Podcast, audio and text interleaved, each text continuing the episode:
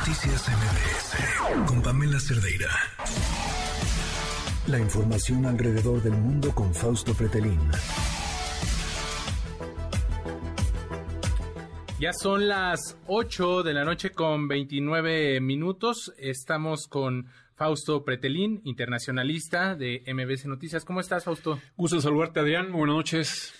Pues vamos a hablar de un tema muy interesante, estas protestas que se están dando en China por el confinamiento nuevamente, por estas eh, situaciones que está provocando todavía la pandemia de COVID y se están intensificando por lo que sabemos, ¿no? Porque pues sabemos que es un régimen que oculta mucho la información. Correcto, eso último es importante lo que tú comentas. Eh, está lejos, pero no tanto. China eh, pues se convierte en un elemento de estudio eh, en muchos temas. Obviamente el tema de COVID pues ha sido polémico desde que nació este virus en el 2019, pero lo que ha sucedido en las últimas semanas llama mucho la atención. Uno de, estos temas eh, eh, que llama la atención es lo ocurrido en la transmisión del partido de Japón contra Costa Rica, en donde la cadena CCTV, la cadena china, censura las imágenes en donde las cámaras enfocan a los aficionados de fútbol en las gradas y la censura porque, porque no traen el cubrebocas. Eh, en este momento en China, después de lo ocurrido la semana pasada, en donde en la ciudad de Urmiki, eh, en la capital de Xinjiang, al este de, la capital, Pekín, eh, mueren 10 personas en un incendio de un departamento y después de ciertas investigaciones, la conclusión es que eh, había muchos coches estorbando los camiones de bomberos, coches que fueron pues estacionados porque están, están confinados. La gente está confinada, no mueve los coches y entonces eh, empieza a salir a la calle en esa ciudad eh, los chinos, pero el fin de semana se contagia en la capital, en Hong Kong, en Shanghai. y va más allá de, que hay una crisis de credibilidad sobre el gobierno, un mal manejo de la, de la pandemia, Ahora dice la gente, ya no queremos pruebas COVID, queremos comer. Eh, y aquí, Adrián, está la gran incógnita de la ecuación, ¿no? Es decir, cómo eh, neutralizar o cómo eh, ponderar, ¿no? Hasta dónde se puede dar libertad a la gente para que salga a las calles y hasta en qué o en qué momento se les pide de que no salgan para evitar los contagios, ¿no? China, pues eh, oficialmente tiene un poquito más de 5 mil muertos desde hace casi tres años, o dos años cuando empieza la pandemia. Eh, como tú mencionabas en tu comentario, pues eh, es una versión oficial, no sabemos si es en realidad cierta o no esta cifra, pero lo que es cierto es em, que se está, está escalando, es decir, estas manifestaciones, por ejemplo, hoy, hoy lunes en Hong Kong hubo una manifestación en silencio Decenas de personas o cientos de personas salieron con cartulinas blancas, es decir, sin consigna alguna. Ya hay de alguna manera el símbolo que significa hartazgo por el mal manejo del tema del COVID, pero también se le agrega algo muy importante. Queremos libertad, no queremos dictadura. Queremos que se vaya Xi Jinping del gobierno, del gobierno chino. Y creo que esto es eh, eh, muy importante analizarlo porque Así como en Irán comenzaron las manifestaciones hace más de un mes cuando a una adolescente de 21 años es asesinada, quizás o probablemente eh, por parte de la policía iraní, ahora en China está surgiendo esta, esta molestia, ¿no? en México, Adrián, supimos que, bueno, el subsecretario López Gatel eh, impuso la política a la ciencia para el manejo, el mal manejo de la crisis de la pandemia, y bueno, tenemos más de medio millón de muertos eh, con las tablas del INEGI. Eh, y ahora en China eh, está la duda hasta dónde pueden llegar estas manifestaciones, si en verdad van a poner en riesgo o no al gobierno de Xi Jinping y cuándo el gobierno de Xi Jinping va a dar a conocer datos de la ciencia, porque en realidad lo que hemos visto en las vacunas chinas es que no tienen la eficiencia que tienen las, vacunas eh, británicas y estadounidenses. Eso es una realidad y, y la gran pregunta es, ¿por qué ¿Por qué no eh, se utilizan entonces las vacunas más eficientes por parte del gobierno chino? Y aquí obviamente, pues por cuestiones políticas. La respuesta es por cuestiones políticas, ¿no?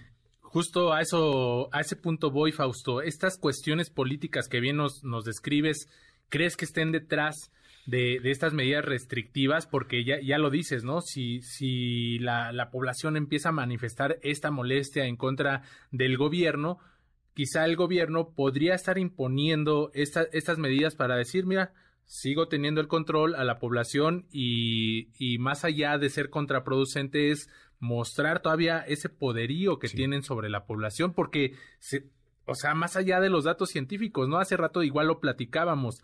Eh, ahora el, el, COVID allá en China decían que lo, más del 80% de los casos son asintomáticos. Así es. Entonces, ¿qué hay detrás de este confinamiento, no? O sea... Sí, mira, eh, yo te respondería con lo que ocurrió en Hong Kong. Es decir, Hong Kong prácticamente fue desmantelado desde el punto de vista democrático. Las instituciones democráticas que existían en esa región de China fueron desmanteladas por el gobierno de Xi Jinping y aprovechó aprovechó la pandemia para amenazar a los, eh, a los jóvenes eh, prodemocráticos allá en Hong Kong de que si salían iban a ir con todo y hubo palizas. Entonces, sí hay un elemento político, sí hay un componente político, hay un control por parte de la dictadura china.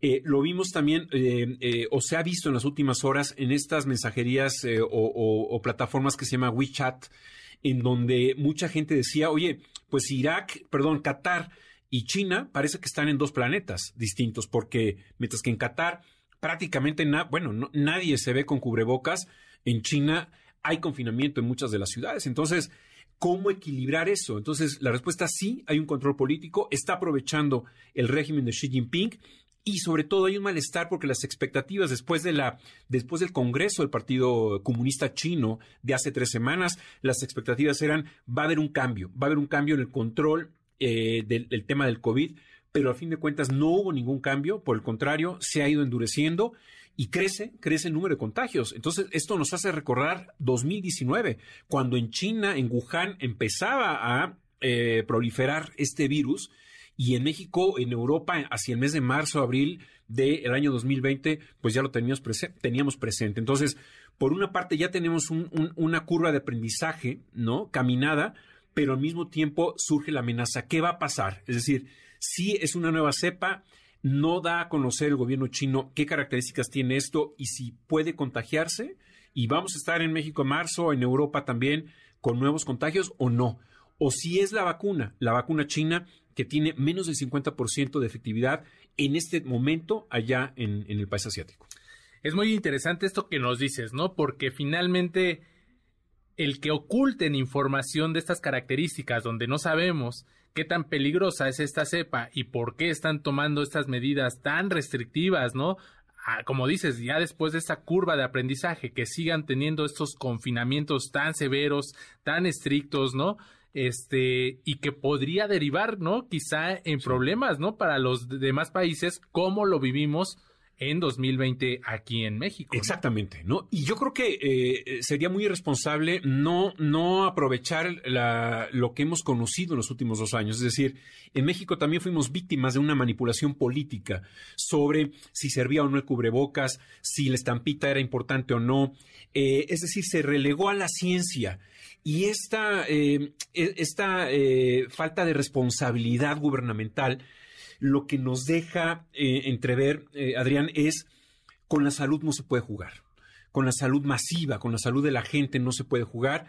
China es una dictadura, hay que verlo como, como lo es, es una dictadura. Las cifras no se puede creer, lo que dice Xi Jinping. Lo que sí es eh, lo que sí es importante para los jóvenes chinos, y lo dijo hoy eh, Naciones Unidas, Reino Unido, Estados Unidos, se, necesita manifestar, ¿no? Y este hartazgo se, tiene que dar a conocer allá en China y nada de, pues, golpizas, ¿no? Como, como vimos en Hong Kong. Pero pero ya lo vemos, ¿no? Ya, ya lo, describes bien. Es una dictadura. ¿Qué podemos esperar si los han tratado a palos, ¿no? A palos, ¿no? Y tan estricto es, ¿no? Que a mí sí me sorprende que haya esta censura que nos comentabas al principio, ¿no? De la televisión, donde dices, pues no los paso porque no traen cubrebocas, ¿no? Hay un control de las redes sociales, un control de los medios de comunicación. Eh, son brillantes, son inteligentes, son, creativos los chinos cuando salen con pancartas en blanco para decir, bueno, no nos pueden acusar que estamos eh, criticándolos a ustedes, simplemente las pancartas significan como símbolo el, cierto, el, hartazgo que tiene por el mal manejo del tema del COVID, del confinamiento. Hay que recordar que también hubo un camión que murió, perdón, que cayó y que se accidentó en Shanghai con 27 personas, 27 chinos que eran trasladados a un digamos, a un, a un espacio eh, dedicado al confinamiento. Los iban a aislar, ¿no? Los iban a aislar y, y, el gobierno no dio explicaciones algunas de lo que ha ocurrido en ese accidente. Lo de la semana pasada, es decir, ya son elementos que están poniendo en debate sobre la mesa el mal manejo de esta, de esta crisis y sobre todo cómo poder contenerla, es decir, que no vaya a crecer, ¿no? Y, y no solo allí en Asia, ¿no? Porque el tema de la salud podría finalmente afectarnos, sí. ¿no? A todo el mundo como, como sucedió en 2019 y creo que eso sería muy, muy grave, ¿no? Porque me acuerdo que en esas épocas pues también se habló de que se ocultó la, la información porque sabían desde antes, ¿no? De, de, la, de la enfermedad, sí, ¿no? Sí, sí, en Wuhan, ¿no? Que, que, ya empezó a circular ese virus en, a finales del 2019. Eh, y bueno, pues no nos tendría que sorprender, ¿no? Esta, eh, oculta, este ocultamiento de la información.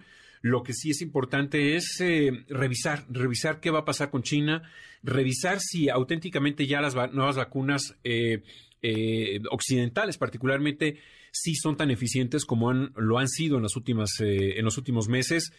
Y pues se ponerse a reflexionar si ya auténticamente ya no necesitamos el cubrebocas, ya estamos huérfanos también aquí en México, es decir, ya no hay un científico que esté en el gobierno que nos diga cómo está la situación actual, si auténticamente se necesita o no cubrebocas, cuándo va a llegar un nuevo refuerzo, cuándo se tiene que poner la gente el refuerzo, si es así o no. Creo que eh, se ha tomado una postura quizás muy victoriosa en cuanto y optimista en cuanto al tema del virus, ¿no? Sí, definitivamente, pero pues ya, ya lo platicábamos con una especialista aquí, con la doctora eh, Marilú, entonces hay que seguir utilizando nosotros el cubrebocas más allá de lo que nos puedan decir sí. las autoridades, ¿no? Porque si se prevé un repunte, ya es un virus que se estaciona o que se presenta y hay un repunte más en la época de verano y en la época invernal y esta sí, no va a ser la excepción. Sin duda, también pues dicen que después de que un virus es tan agresivo, pues empieza a disminuir est esta parte, pero pues de todos modos no nos exenta, ¿no? De que personas eh, sigan estando en riesgo y puedan caer en, lo, en el hospital. Sí, ¿no? Es la confianza, ¿no? La, no tendríamos que tener demasiada confianza, sobre todo cuando no hay elementos científicos claros, contundentes desde el gobierno pues estaremos muy, muy pendientes. Es un foco rojo en el que tenemos que poner atención y estar volteando a cada rato, ¿eh? porque no, no sería grato que nos volvieran nos vale. a sorprender. Así es, Adrián. Fausto, ¿Eh? Eh, te, te, agradezco mucho estos, estos minutos, este panorama que no, nos amplías y pues seguiremos platicando de, de, este y muchos otros temas. Gracias. Muy bien, buenas noches. Buenas noches. Noticias MBS